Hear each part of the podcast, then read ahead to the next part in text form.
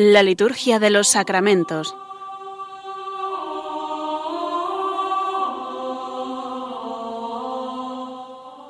Con el Padre Juan Manuel Sierra.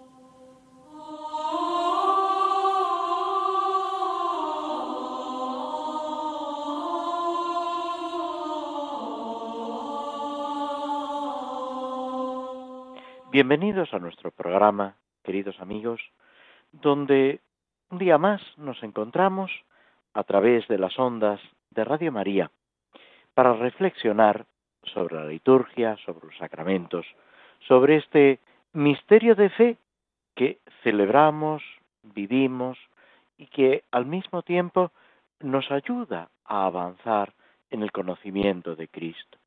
Este programa de, hoy, en estos días, viene lógicamente marcado por la sucesión de las fiestas en este final, podemos decir, del tiempo pascual y, como no, por el mes de mayo, el mes de María, en el que nos encontramos, que para todo cristiano tiene una gran importancia y que en Radio María, la emisora de la Virgen María, cobra, si cabe, un especial relieve. Hemos pasado ya la fiesta, la solemnidad, para hablar con más propiedad, de la ascensión del Señor. Y nos dirigimos hacia esa fiesta, esa solemnidad de Pentecostés, que marca el final del tiempo pascual. Es un tiempo de intensidad. Hay quien ha denominado estos días la primera novena de la Iglesia, porque los apóstoles, reunidos con María, la Madre del Señor, en el cenáculo, esperan esa irrupción del Espíritu. La ausencia sensible de Cristo, que ya de alguna manera acusaban desde la pasión, mitigada, podemos decir, con las apariciones del Señor resucitado, se acentúa a partir de la ascensión.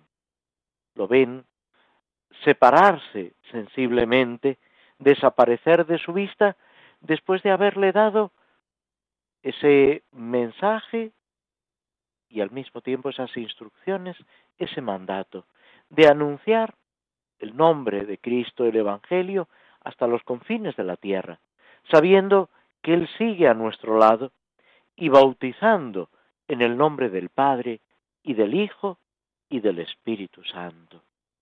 Podemos decir que es el mandato de Cristo de celebrar el bautismo y con el bautismo todos los demás sacramentos, que se abre una etapa que propiamente va a empezar su andadura a raíz de Pentecostés, que es cuando los apóstoles empiezan a cumplir ese mandato de Cristo evangelizando, bautizando.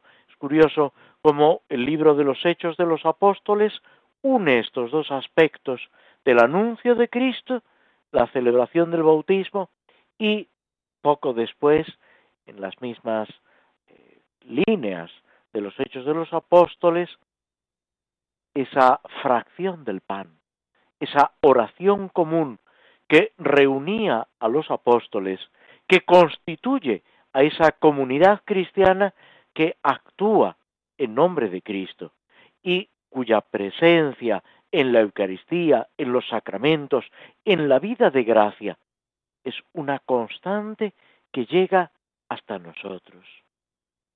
Lo que ellos viven en ese momento es lo que nosotros seguimos viviendo y debemos proclamar con obras y palabras, siendo continuadores y sabiendo que la acción del Espíritu Santo no queda circunscrita a esa mañana de Pentecostés, sino que es algo que sigue desarrollándose en la Iglesia.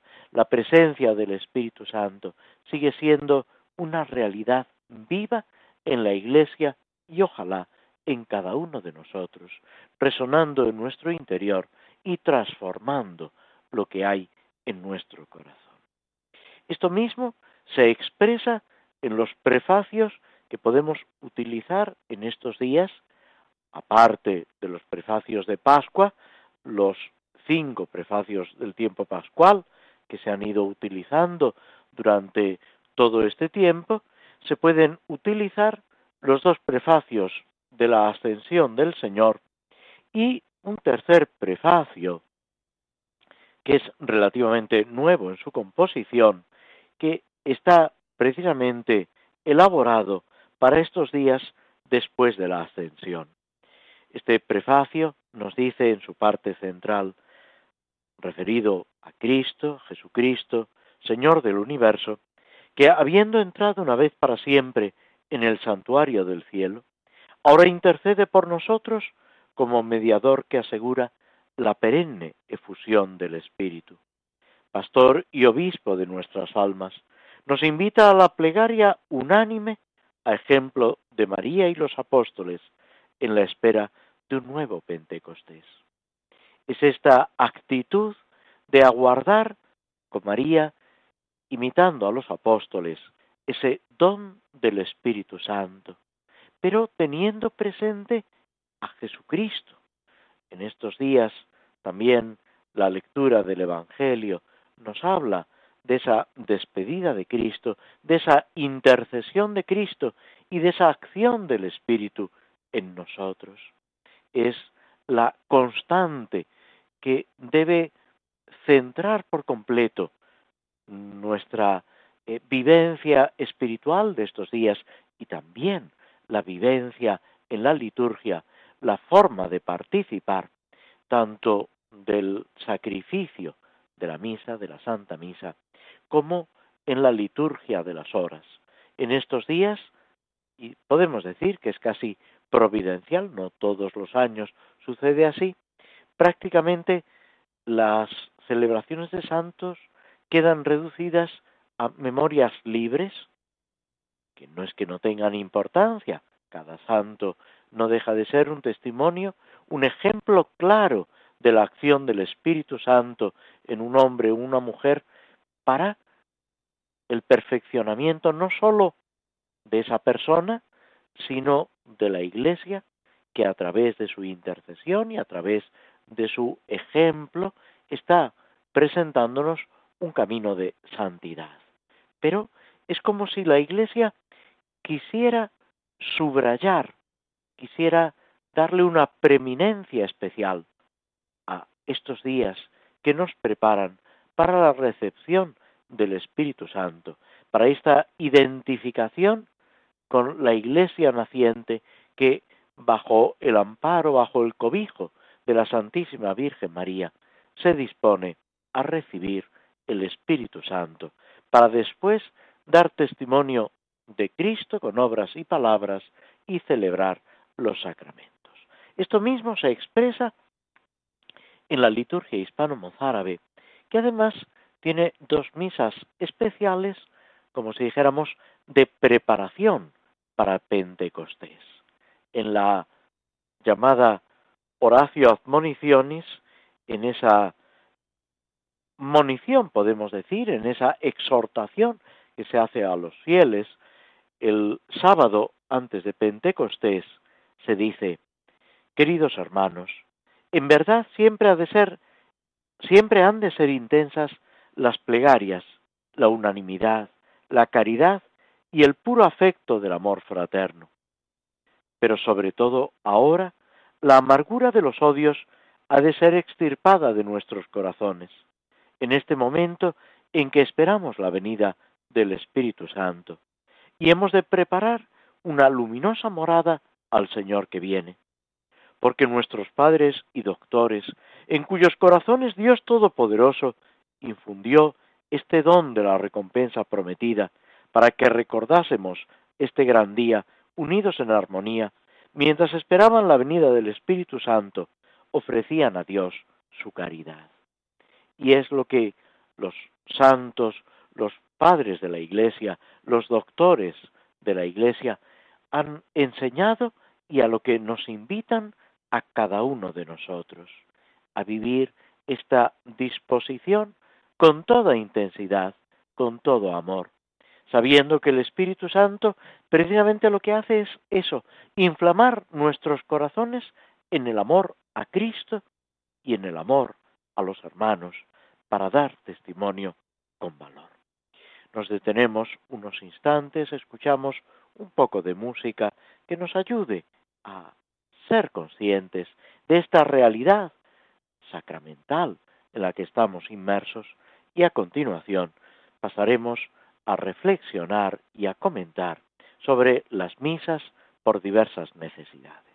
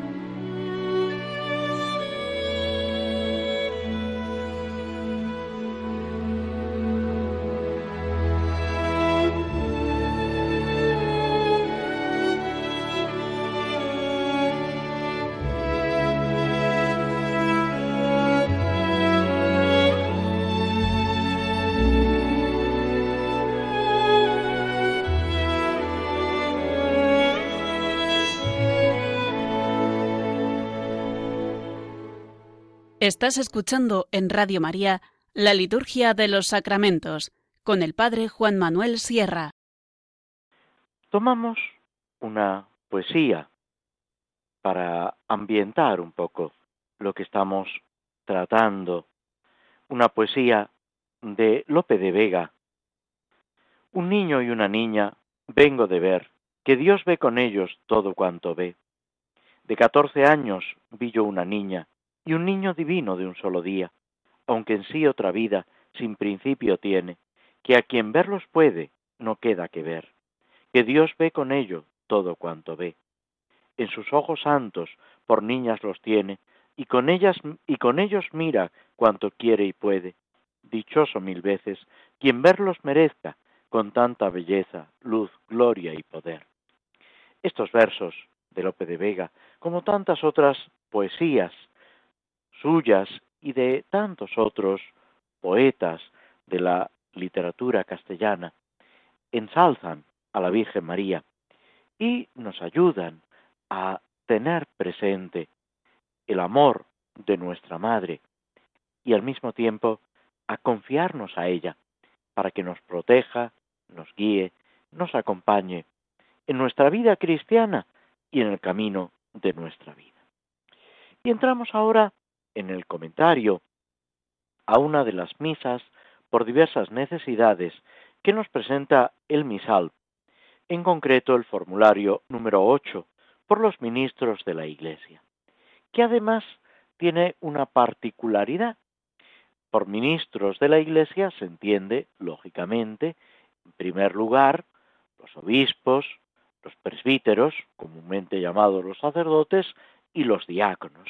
Pero no solo, también aquellos que desempeñan la tarea, y se llaman así, eh, ministerios de acólitos, lectores y recientemente, hace mm, escasamente una semana, el Papa ha instituido un nuevo ministerio, el de catequista. En realidad, eh, se puede decir que eh, existían ya estos catequistas, mujeres, hombres, que educan en la fe, tanto en nuestras parroquias, cuidando de los niños, eh, preparando, eh, digamos, las celebraciones del bautismo, de la confirmación, de la Eucaristía, otros sacramentos, catequistas de adultos, y no digamos en zonas de misión donde la escasez de sacerdotes, de diáconos, hacen necesario que las comunidades cristianas estén al frente de un catequista que cuida, que en nombre de la Iglesia procura esa instrucción en la fe y ese crecimiento espiritual. A veces se une a esta tarea del catequista la tarea, la encomienda de presidir las celebraciones dominicales en ausencia del presbítero y a veces también de distribuir la Sagrada Comunión cuando es necesario o llevarla a los enfermos, etc. Incluso en algunos casos, con un permiso especial de la Santa Sede y del obispo de cada diócesis, presidir la celebración de los matrimonios. Todo esto, que era ya una realidad en la Iglesia, que además, como el Papa recuerda en el documento donde instituye este nuevo ministerio eh, eclesial, este ministerio laical, incluso mm, encarga a la congregación para el culto divino que provea de un rito litúrgico para establecer este ministerio, no hace otra cosa que retomar algo que existía, podemos decir, desde la más remota antigüedad, desde prácticamente los comienzos de la Iglesia. Los datos que, tenemos es verdad que en el siglo I, principios del siglo II, son bastante fragmentarios, pero podemos decir que esta existencia de catequistas es una constante en la Iglesia. Eh, Orígenes, eh, discípulo de Clemente de Alejandría, pues ya eh, se ocupa de una escuela de catequistas en Alejandría. Después él establecerá también otra escuela de catequistas en Antioquía. Y sabemos que esto no, es, no era un hecho aislado en una comunidad concreta, sino que era algo común en la Iglesia, extendida ya por todo lo que era el imperio romano. Este ministerio de los catequistas es también una llamada de atención a la importancia de esa colaboración con la tarea que los obispos, en primer lugar, y unidos a ellos como colaboradores suyos, los presbíteros, los diáconos y todos los fieles deben desarrollar. Hablábamos hace unos minutos de esa importancia de dar testimonio de Cristo, que a raíz de Pentecostés, a raíz de la irrupción del Espíritu Santo, se va realizando en la Iglesia. Sabemos, lo dice el libro de los Hechos de los Apóstoles, que cuando la Iglesia comienza su andadura, cuando empiezan a desatarse las persecuciones en Jerusalén, muchos cristianos se dispersan y por donde quiera que van pasando, van hablando de Cristo, anunciando el Evangelio, evangelizando. Sabemos por los relatos de los hechos de los apóstoles y las cartas de San Pablo de otros cristianos como Áquila y Priscila, etcétera, que siendo laicos, se toman, eh, digamos, esta tarea de evangelización como un verdadero compromiso. Y sabemos, por ejemplo, que en Oriente, en Corea, en Vietnam, etcétera, el papel de los laicos en la evangelización, en la difusión del Evangelio, fue fundamental. Lo mismo ha sucedido en África y en América podemos decir que la Iglesia se desarrolla también a través de este ministerio de los catequistas de esa evangelización de todos los cristianos, ya hayan recibido el sacramento del orden o eh, sean fieles laicos. El Papa Juan Pablo II, en su, en su exhortación Christi Fidelis Laici, también exhortaba, siguiendo las pautas, lo, haciéndose eco de lo que el Vaticano II repite una y otra vez, de esta tarea de evangelización que implica a todo fiel cristiano, a todo bautizado. Pues esta misa, por los ministros de la Iglesia, viene a ser la expresión orante en la celebración del sacrificio de la misa de esta riqueza y esta diversidad en la Iglesia. Así lo expresa la misma antífona de entrada, tomada, inspirada en la primera carta de San Pablo a los Corintios, una comunidad que aunque eh, tuvo sus dificultades, pues no dejó de dar testimonio de Cristo e implicarse fuertemente en la evangelización. Dice así, hay diversidad de carismas, pero un mismo espíritu, hay diversidad de ministerios, pero un mismo Señor, y hay diversidad de actuaciones, pero un mismo Dios que obra todo en todos. Son importantes estas palabras del capítulo 12 de la primera carta a los Corintios, los versículos cuarto al sexto, porque señalan esa diversidad que existe en la Iglesia, que a veces puede suscitar en nosotros un cierto recelo si miramos las cosas desde nuestro ángulo. A veces queremos, equivocadamente, una cierta uniformidad. Y sin embargo, como dice el Evangelio de San Juan, el Espíritu sopla donde quiere. La acción de Dios siempre nos sorprende y hay una gran diversidad. Lo importante es que todos estemos unidos por una fe, por una esperanza, por una caridad, pero respetando después, como lo han vivido los santos. Es curioso ese encuentro de San Francisco de, Asís y Santo Domingo de Guzmán, que coinciden en el tiempo como fundadores de dos órdenes religiosas, cada una con sus características, buscando ambas y buscando los fundadores ese bien de la Iglesia, ese enriquecimiento de la realidad de la vida de la Iglesia y de la vida de cada uno de los cristianos. Diversos carismas, pero un mismo espíritu. Es el Espíritu Santo el que va actuando en unos y en otros.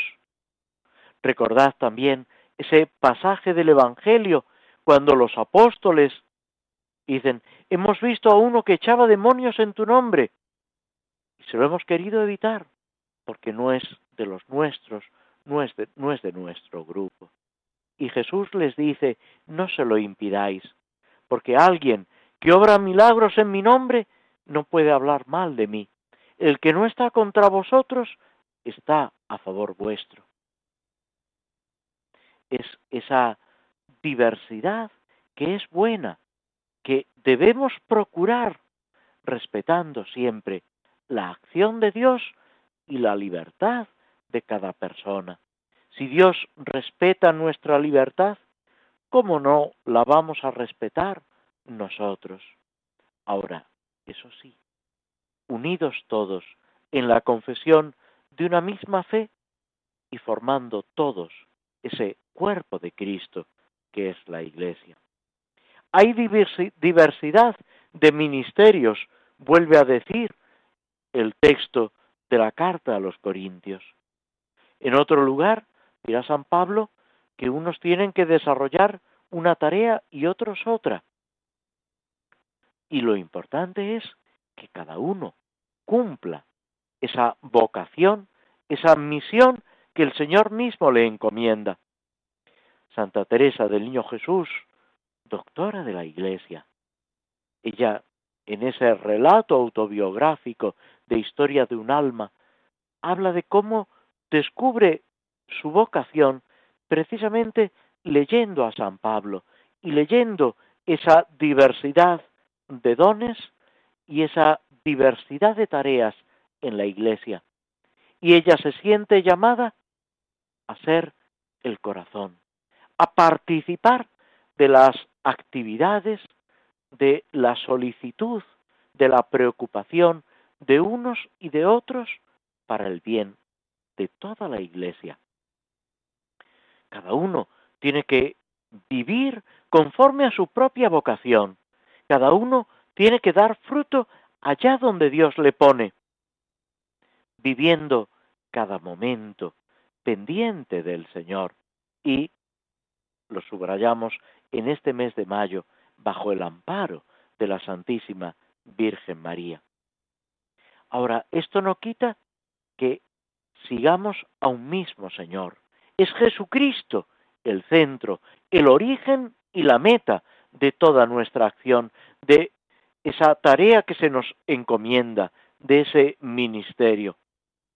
Hay diversas actuaciones y debe ser así, pero un mismo Dios que obra todo en todos.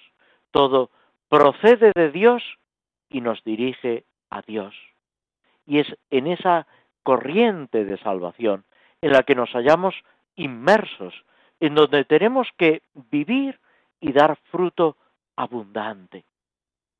Sentir estos ministerios ahora, en estos días en que el Papa instituye un ministerio nuevo, verlo como una gran riqueza, como un reto que se nos dirige a cada uno de nosotros, como dice en otro lugar el mismo apóstol San Pablo, para tomar parte en los duros trabajos del, del Evangelio, según las fuerzas que Dios nos dé, según esos dones que Dios dirige a cada uno de nosotros de una forma especial, de una forma única, distinta e irrepetible.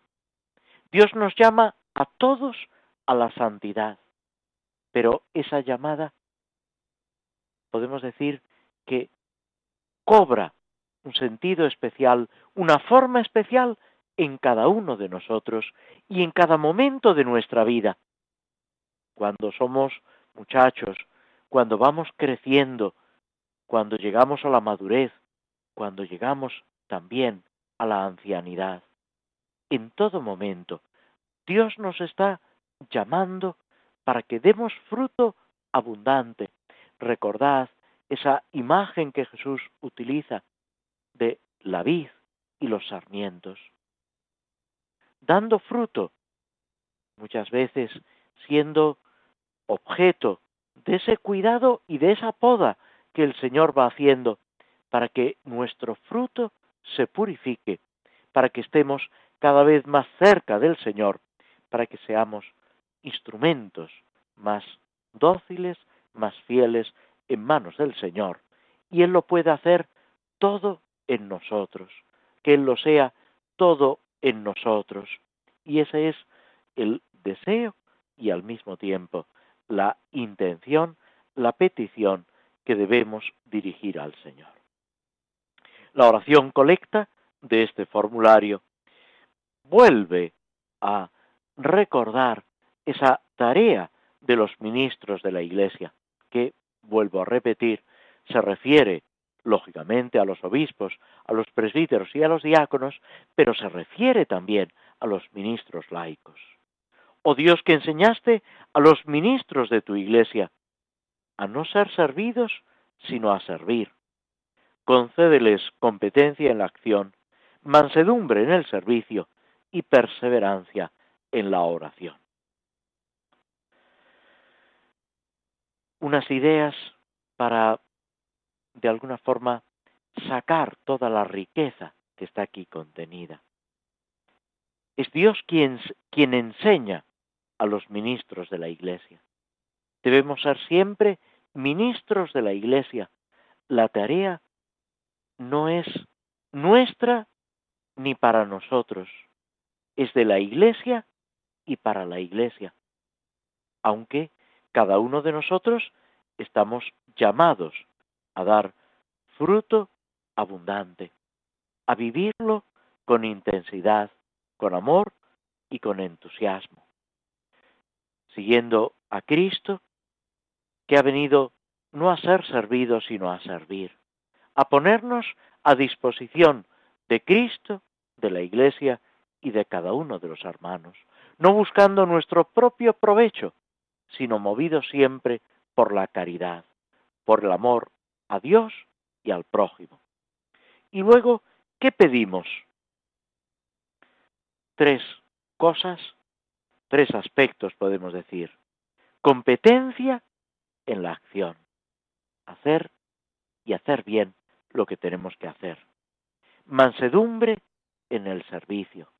Y en esta mansedumbre se incluye la humildad, la paz, esa actitud de magnanimidad y de cordialidad hacia todos y hacia todo.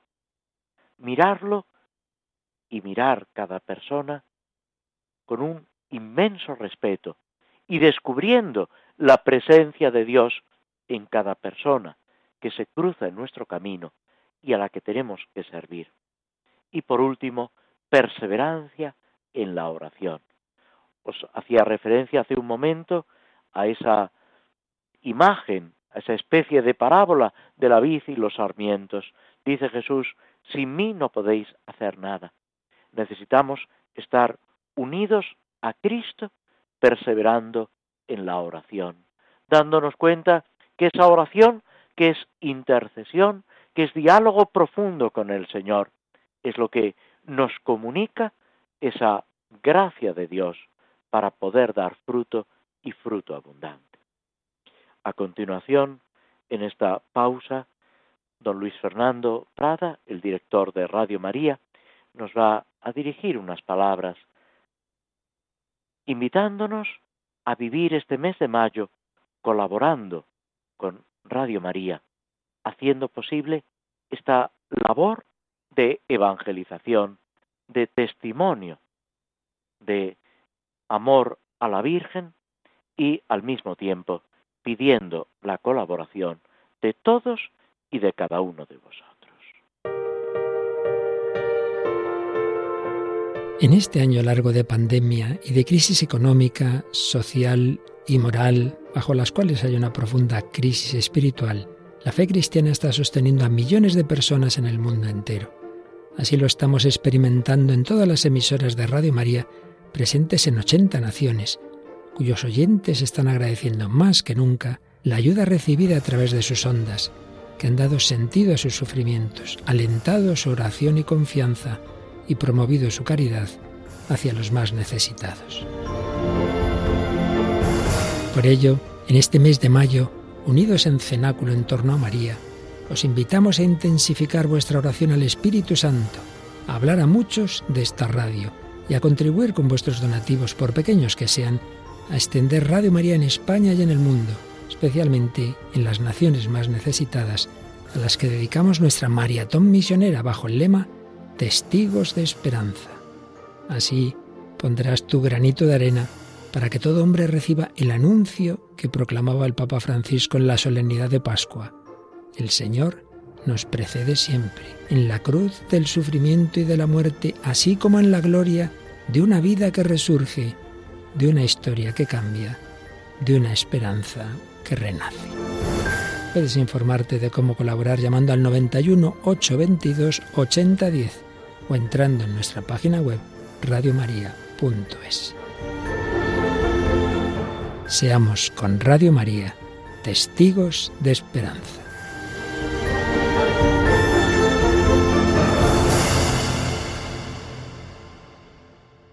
La liturgia de los sacramentos, los lunes cada 15 días a las 5 de la tarde en Radio María.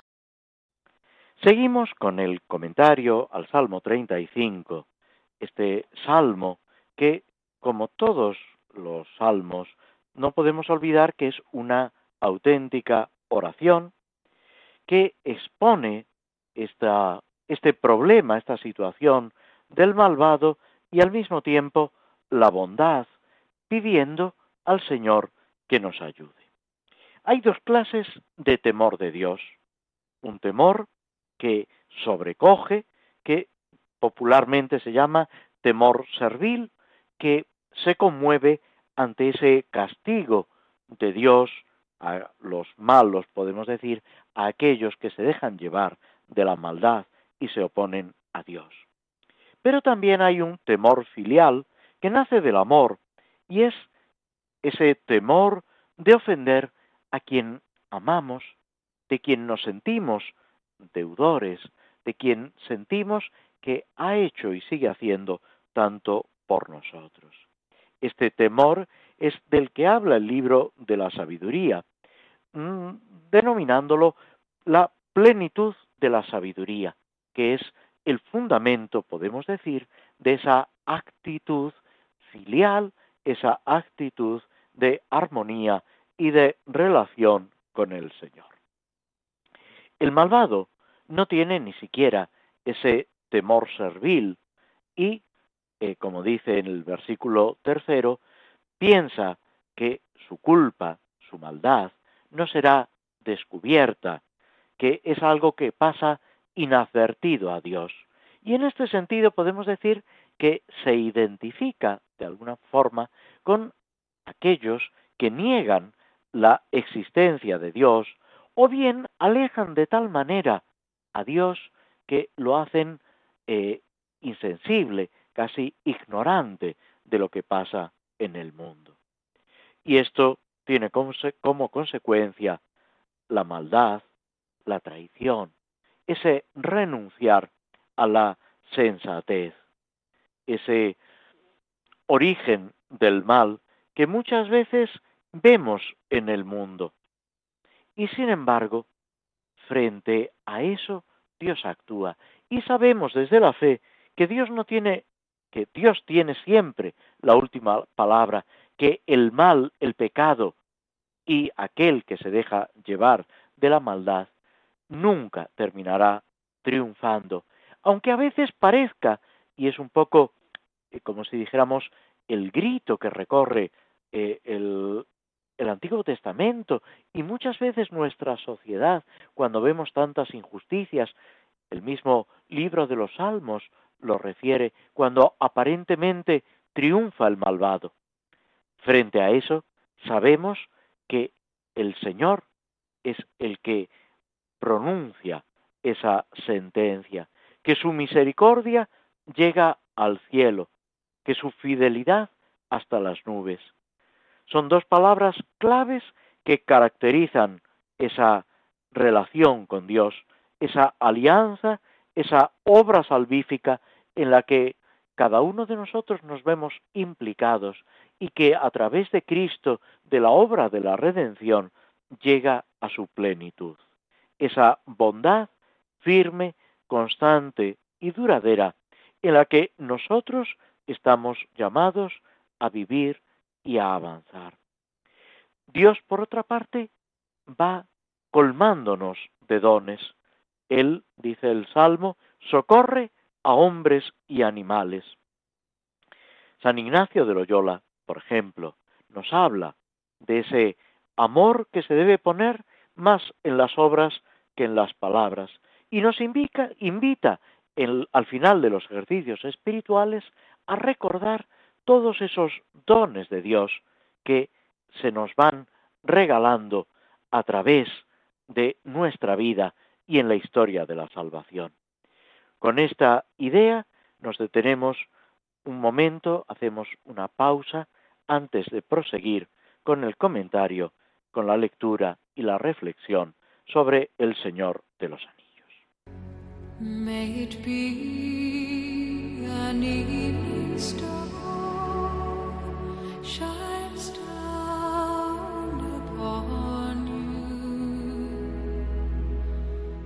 It be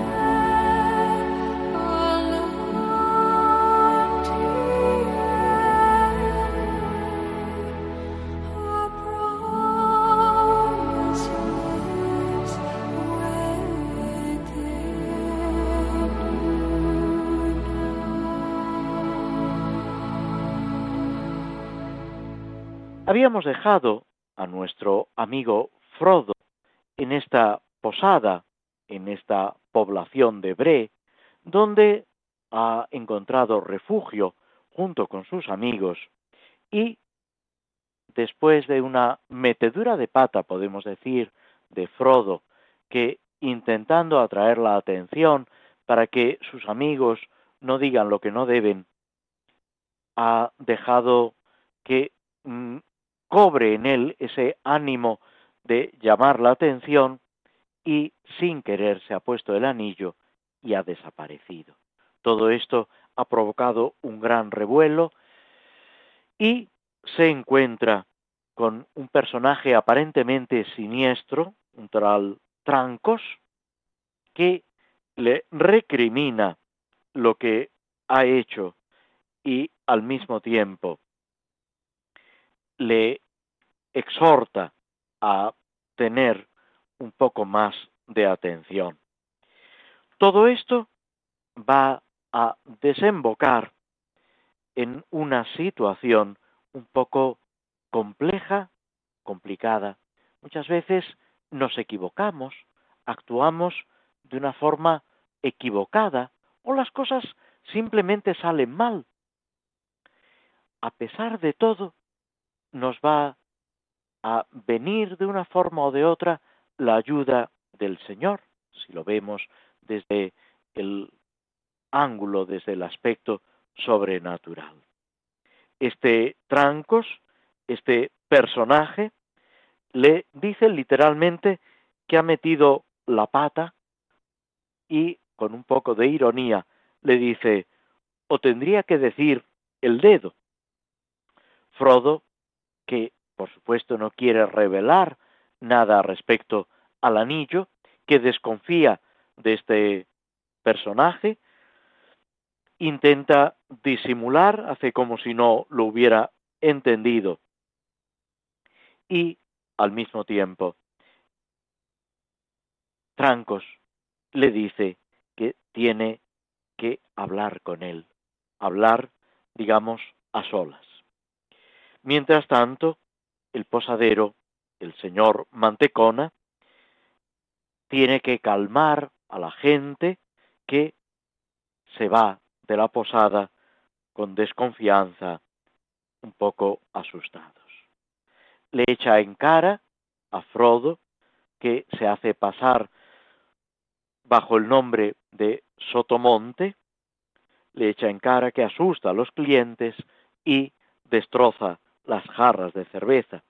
Frodo, cortésmente, se disculpa, le dice que ha sido un accidente. Y el posadero le explica que son allí, en Bre, un poco recelosos de todo lo que sale de lo común y de todo lo misterioso. Es algo, podemos decir, que nos encontramos muchas veces la gente que desconfía de lo que es un poco especial. Sin embargo, el posadero en el fondo está contento, porque todo esto servirá para eh, que los clientes acudan, para que se comente animadamente lo que ha pasado y de alguna manera para que las tertulias en la posada vayan, digamos, animándose y cobrando vida. Y es el mismo posadero el que le vuelve a decir a Frodo que antes de que se acueste debe tener una conversación con él. A Frodo, al pobre, se le encoge el corazón pensando la cantidad de conversaciones que va a tener que afrontar antes de descansar. Incluso empieza a sospechar, imaginando que por un lado y por otro van a saltar las dificultades van a volver a su habitación y van a encontrarse con que Merry, que se había quedado allí, no está. Y descubren que, en cambio, este otro personaje, Trancos, sin que ellos lo adviertan, ha venido y está allí junto a ellos. Ni Pipín ni Sam lo conocen, se quedan sorprendidos, recelosos, y también el mismo Frodo. Este hombre de apariencia siniestra les dice que tiene que hablar con ellos, que les debe contar algo, darles consejos, pero que quiere una recompensa. Y con esta idea de pensar que es un estafador, alguien que quiere extorsionarlos o engañarlos, se quedan sorprendidos. Y aquí los dejamos nosotros para seguir con la narración, si Dios quiere, dentro de dos lunes. Mientras tanto, os deseo un santo y fructífero Pentecostés, un buen final del tiempo de Pascua, y si Dios quiere, nos volveremos a encontrar el 31 de mayo para despedir juntos este mes de la Virgen, que es también el mes de Radio María. Muchas gracias por vuestra atención y muy buenas tardes.